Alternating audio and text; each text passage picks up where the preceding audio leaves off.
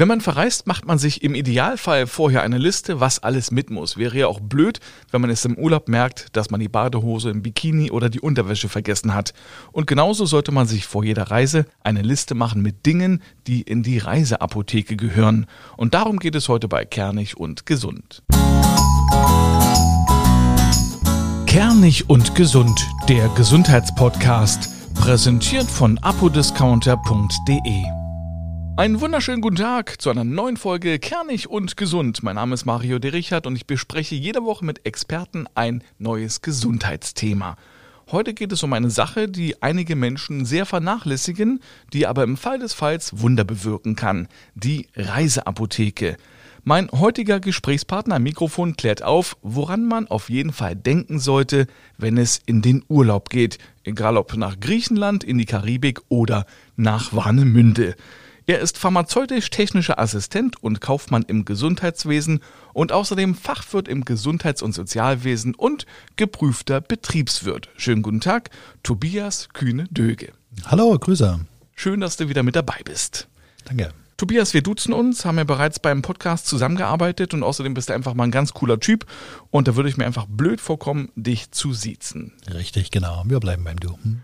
Heute geht es also um die Reiseapotheke Tobias. Sieht eine Reiseapotheke immer gleich aus, egal wo ich hinfahre? Ja, das ist natürlich stark abhängig vom Reiseziel. Das heißt, eine bestimmte, wenn ich nach Warnemünde fahre oder ich fahre in den Harz, ähm, da brauche ich natürlich nicht die Ausstattung, ähm, die ich vielleicht benötige, wenn ich irgendwie eine Fernreise ähm, mache. Hängt einfach damit zusammen, weil bestimmte Beschwerden in der Regel dann nicht auftreten, wie zum Beispiel ein starker Sonnenbrand im Schwarzwald. Den wird es eher nicht so häufig geben, ähm, aber vielleicht gibt es Verdauungsbeschwerden. Ähm, die ist eigentlich, kann man so sagen, es gibt so ein bestimmtes Grundgerüst, was man immer dabei haben sollte, um für alle Eventualitäten vorbereitet zu sein und dann halt speziell aufs Reiseziel angepasst. Ähm, Thema Impfung ist natürlich immer noch eine Sache und dann einfach auch, wie sind einfach die, die Wetterbedingungen oder generell auch die Versorgung vor Ort, Hygienemaßnahmen etc. Das spielt alles eine Rolle und daran sollte man sich einfach dann sein persönliche Reiseapotheke entsprechend im Reiseziel und auch wer verreist denn. Das heißt, bin ich alleine, mache ich eine Singlereise oder mit Familie und Kindern. Ähm, das sind alles Faktoren, die einfach beeinflussen, was mit sollte. Darf ich denn Medikamente einfach so in alle möglichen Länder mitnehmen?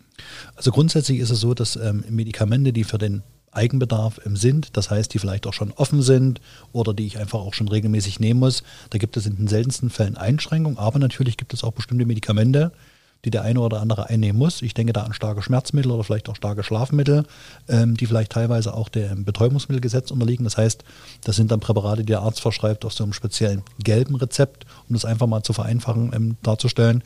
Ähm, das sind Medikamente, da sollte man auf jeden Fall einfach mal nachschauen, wie die Reise, die Einreisebedingungen sind und natürlich auch die Ausreisebedingungen. Und da kann man sich dann auch direkt ähm, bei der Bundesopiumstelle einfach melden, wenn es um solche Betäubungsmittel geht. Da kriegt man dann ein Formular oder weiß dann genau, okay, was muss ich wie ausfüllen, dass man einfach auch deklariert, das ist ein Medikament für den Eigenbedarf. Das ist nichts, was man in dem Land dann irgendwie auf den Markt bringen möchte. Dass dann einfach auch der Zoll, falls es zu einer Kontrolle kommt, da einfach keine Schwierigkeiten macht, sondern einfach weiß, okay, das ist die Medikamente für den täglichen Gebrauch. Ähm, was noch ist, ähm, nochmal eine Spezialisierung bei Medikamenten, die vielleicht auch gekühlt werden müssen. Sprich, bestimmte Insuline, gerade auch wenn, wenn man als Diabetiker verreist, dann kann man das natürlich machen, sollte aber einfach schauen, dass von Abreise bis, zu, bis zum Reiseziel einfach auch die entsprechende Kühlung der Medikamente gewährleistet ist. Und demzufolge sollte man einfach auch in bestimmten ähm, Isoliertaschen und, und in Kühlpacks einfach arbeiten, dass die Medikamente auch im Ziellandort nicht ankommen und auch dort die Möglichkeit besteht, entsprechend zu kühlen. Das heißt, einfach schon mal vorher informieren, ist ein Kühlschrank im Zimmer oder wo hätte ich die Möglichkeit, das sollte man auf jeden Fall vorher prüfen. Ähm, und wie gesagt, die Einreisebedingungen. Also da kann man auch beim Auswärtigen Amt überall nachfragen. Da gibt es genügend Quellen, wo man sich da mal nochmal direkt aufs Reiseland einstimmen kann. Wo packe ich die hin, die Medikamente? Einfach so in den Koffer, ist das erlaubt oder äh, lieber ins Handgepäck? Die Medikamente ins Handgepäck. Ähm, einfach auch, wie, wie man es kennt von bestimmten Flüssigkeiten, einfach im wirklichen Handgepäck, dass man auch sieht, ähm, hat man auch im Zipbeutel drin, da muss man auch wieder aufpassen, ähm, wegen vielleicht bestimmten Flüssigkeitsvolumina, ähm, die vielleicht da einfach ähm, kritisch zu werden sind. Aber ich würde es immer im Handgepäck hat einfach mit der Temperatur im, im, im, Frachtraum zu tun, wenn man jetzt beispielsweise fliegt. Ähm, und im Falle eines Notfalls hat man die Medikamente auch immer da. Das heißt, gerade wenn irgendwelche Notfallmedikamente, ich denke jetzt vielleicht mal an so ein Asthma-Spray und plötzlich ähm, auf 8000 Meter wird die Luft knapp und man nötiges Spray, dann nützt uns das wenig, wenn das im, im, Frachtraum irgendwo liegt und da vielleicht in der Kälte ausgesetzt wird. Deswegen würde ich immer empfehlen, dass zumindest der grobe Vorrat auch in der, ja, in der Handtasche oder im Handgepäck einfach mitgeführt wird. Weil man nimmt ja keine Unmengen mit. Hm. Kann man sich die Medikamente nicht einfach im Ausland kaufen?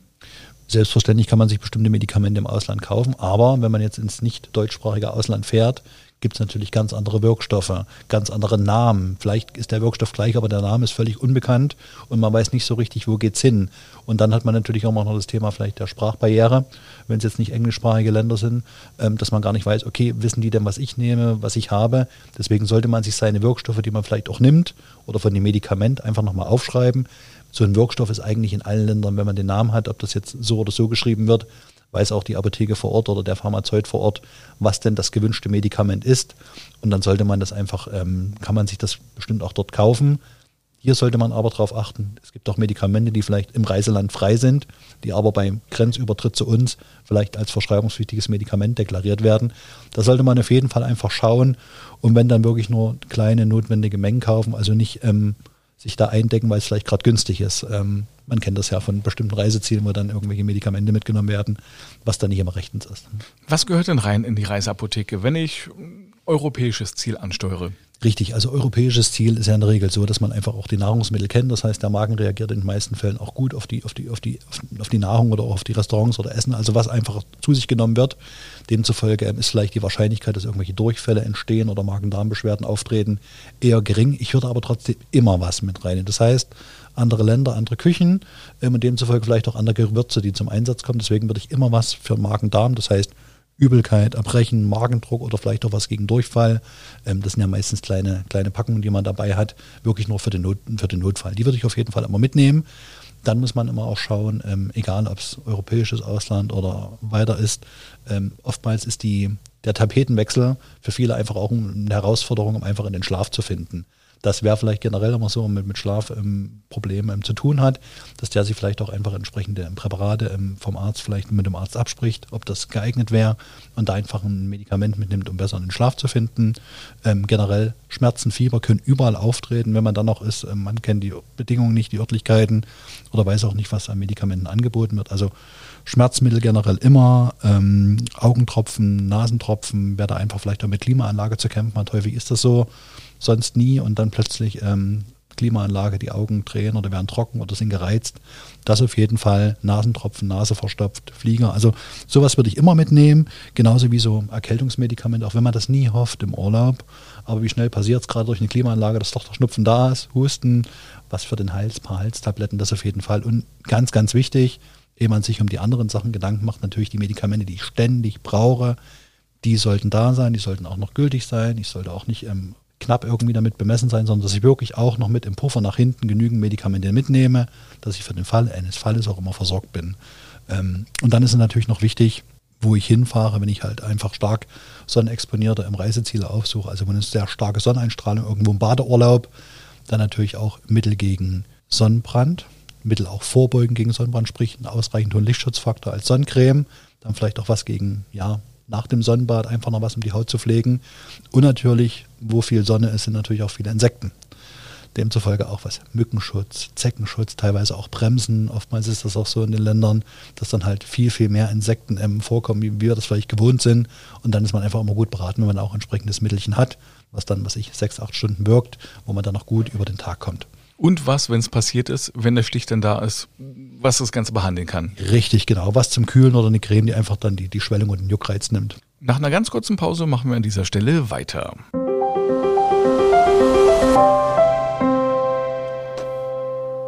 Werbung auch heute gibt es wieder den Rabattcode, den Sie bei apodiscounter.de verwenden können und satte 10 Euro sparen. Das kommt quasi noch on top auf die Nachlässe, die es bei Apodiscounter eh schon gibt. Sie können alles ganz einfach mit einem Klick bestellen, dann bekommen Sie es bequem nach Hause geliefert. Wie bekommen Sie den Rabatt? Ganz einfach. Gehen Sie zum Warenkorb, der sollte Waren im Wert von mindestens 30 Euro haben und an der Kasse geben Sie den Rabattcode Kernig10 ein. Und zwar alles zusammengeschrieben. Kernig10 und schon schon haben Sie nochmal 10 Euro gespart.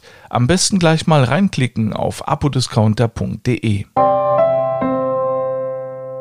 Weiter geht's mit der Reiseapotheke und Tobias Kühne-Döge und jetzt geht's um die Fernreise. Was ist, wenn ich jetzt ähm, ja weiter wegfahre? Fernziel, China, Brasilien, wo auch immer hin? Richtig. Grundsätzlich werden dort auch die gleichen Präparate oder Mittelchen benötigt, einfach, ähm, die man auch für die ja, Reise im EU-Ausland vielleicht benötigt. Allerdings kommt hier noch ein großer Faktor dazu, das ist die sogenannte Impf Impfausrüstung, beziehungsweise dass man halt entsprechend auch ähm, Impfung vorweisen kann. Das heißt, vor jeder Reise, gerade wer öfters schon mal Fernreisen macht, kennt das oder hat vielleicht schon die eine oder andere Impfung genossen, dass man sich immer einfach schlau macht, welche Impfpflicht besteht denn auch ähm, oder wenn auch Reisen sind, wie zum Beispiel Afrika, die vielleicht ähm, da einfach prädestiniert sind für ähm, Malaria, dass man eine entsprechende Prophylaxe mit hat.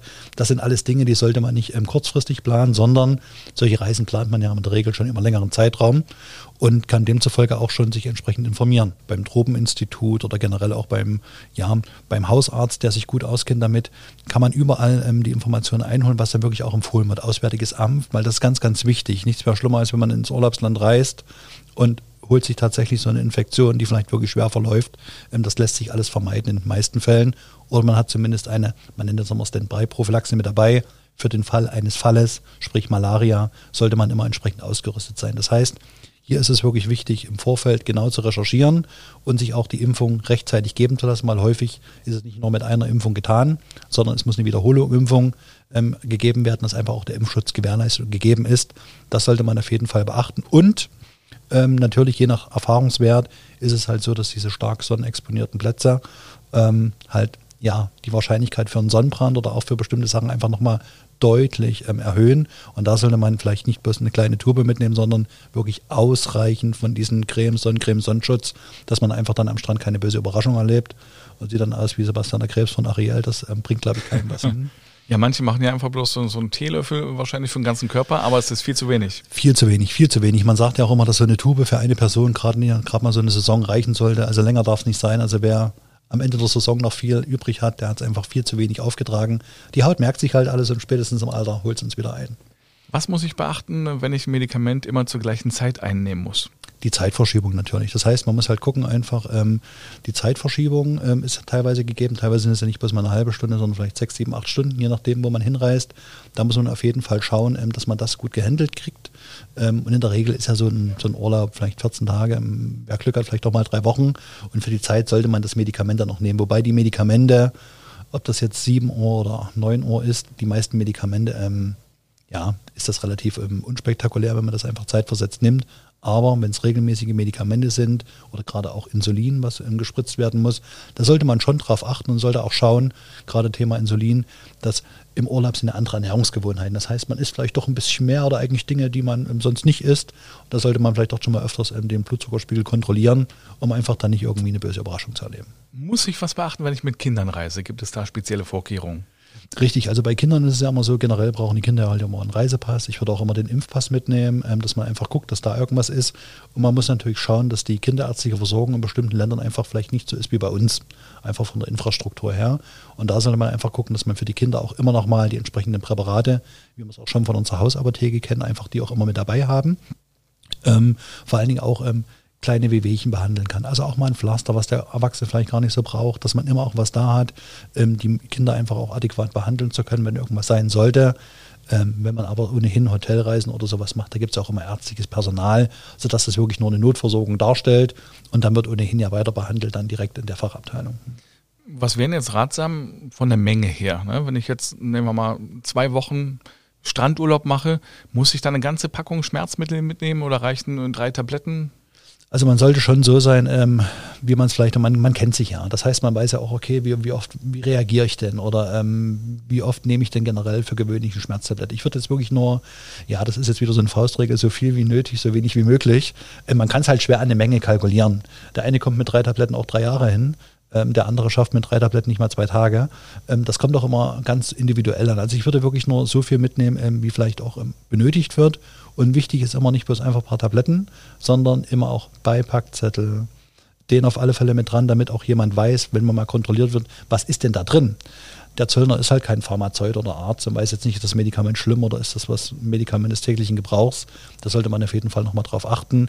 Ich würde es jetzt aber nicht, ähm, dass alleine schon ein großer Handgepäckkoffer für die Hausapotheke raufgeht oder für die Reiseapotheke. Ähm, ich glaube, das ist unnötig. Vielen Dank, Tobias. Das war sehr spannend. Gern. Hm? Dann also bis zum nächsten Mal. Äh, vielen Dank fürs Reinhören. Kernig und gesund gibt es am nächsten Mittwoch. Bis dahin. Tschüss.